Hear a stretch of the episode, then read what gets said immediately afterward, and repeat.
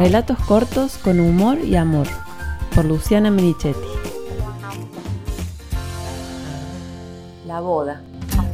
Un 14 de febrero, Juan me regaló un corazón de goma roja. Era un objeto antiestrés que vendíamos en nuestra tienda de regalos. Me lo dio en la mano, sin envolver, parados los dos en el fondo del negocio. Era el día de los enamorados y agradecí el gesto dulce, pero noté su ansiedad, la que me indicó que había algo más. Observé el regalo con más atención y descubrí que del otro lado, escrito con lapicera, decía, ¿te casarías conmigo? Obvio que acepté. Estábamos juntos desde hacía nueve años, conviviendo desde ese entonces con dos hijos de cinco y un año, y usábamos alianzas de plata que nos habíamos regalado para algún aniversario. Nunca nos había interesado casarnos, ni por iglesia ni por los papeles. Solo habíamos hablado alguna vez de lo lindo que sería una gran fiesta. Pero una gran fiesta costaba mucho dinero, y antes de gastarnos ese mucho dinero que además no teníamos en una fiesta, yo prefería un viaje. Ese sí que era mi sueño. Como en el fondo los dos sabíamos que no íbamos a casarnos, el sí acepto de alguna manera lo tomamos como el casamiento en sí, un compromiso de palabra que nos valía un montón.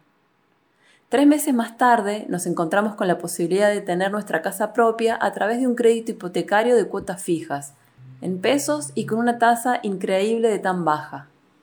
Una de las dificultades para acceder a él era que la casa a comprar tenía que ser estrenar, y tuvimos la suerte de encontrar un dúplex hermoso en un barrio no tan lejos del centro y lleno de árboles. Con esa casa en la mira, nos sentamos frente a una chica en el banco para que nos dijera cómo acceder al crédito. Reuníamos todas las condiciones, excepto una, y de lo más ridícula. No estábamos casados. Así, la casa propia nos llevaba a concretar la propuesta del corazoncito, algo que tomamos con entusiasmo. El banco nos obligaba a casarnos y lo aceptábamos, pero no íbamos a darle con el gusto de convertir nuestra boda en un trámite frío. En el registro civil nos explicaron que si queríamos turno cuanto antes, debíamos casarnos en un domicilio particular, porque para hacerlo en el registro no había disponibilidad hasta dentro de unos meses. Perfecto, porque además de la urgencia por conseguir el crédito y no perder la casa, había muy pocas que reunieran todos los requisitos, poder elegir el lugar nos daba la posibilidad de ponerle encanto.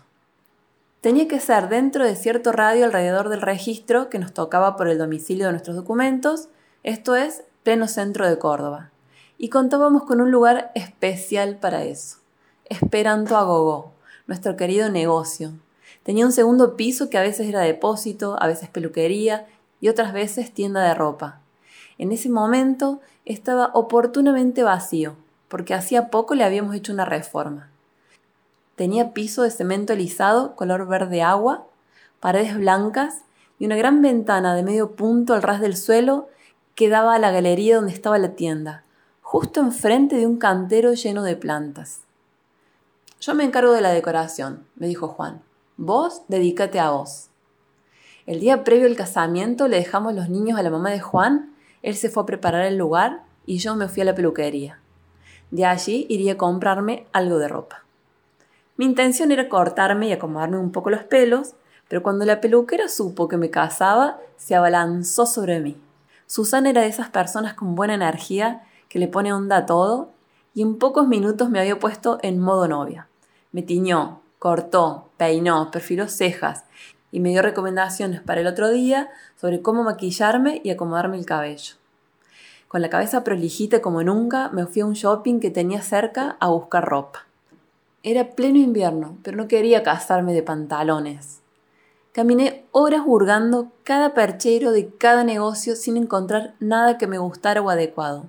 Los vestidos que había eran de fiesta y las polleras de jean o bolicheras. El optimismo a veces me pone poco realista y ya eran las 21 horas, pero algo me impulsaba a seguir revolviendo.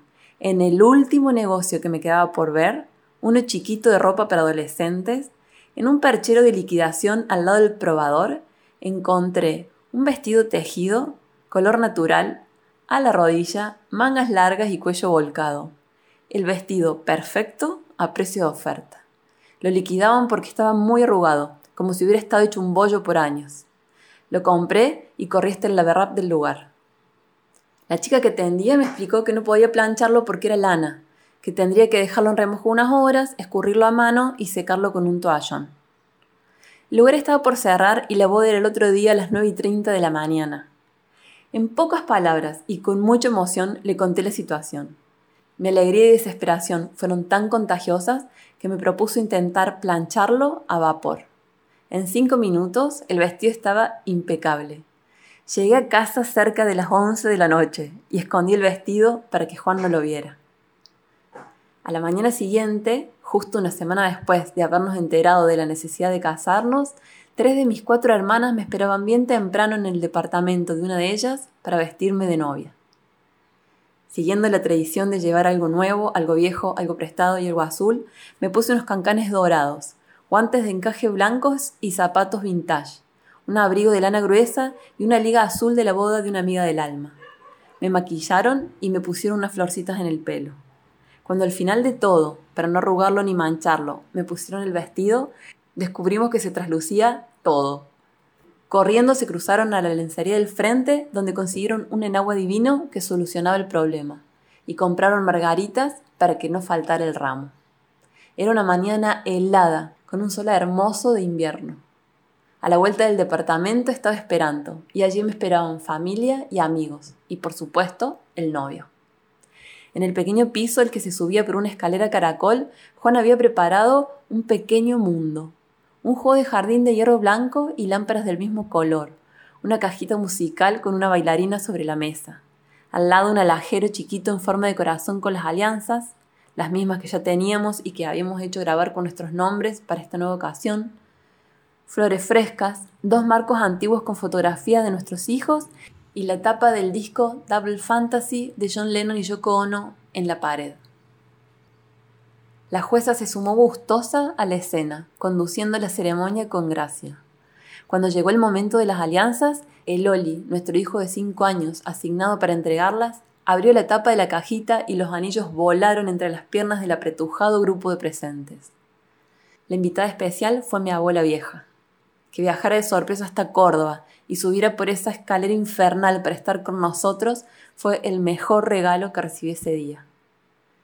La jueza nos entregó la libreta de familia, voló arroz y nos fuimos a almorzar lomitos al Parque Sarmiento.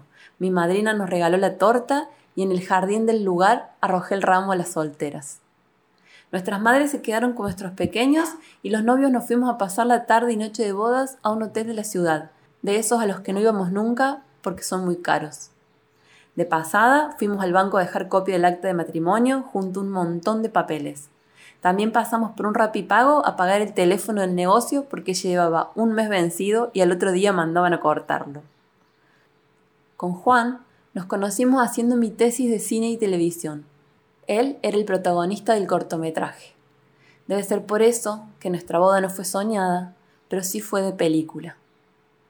Hay quienes puedan pensar que esta historia no tiene final feliz, porque a poco tiempo de cumplir 20 años juntos, con Juan nos separamos.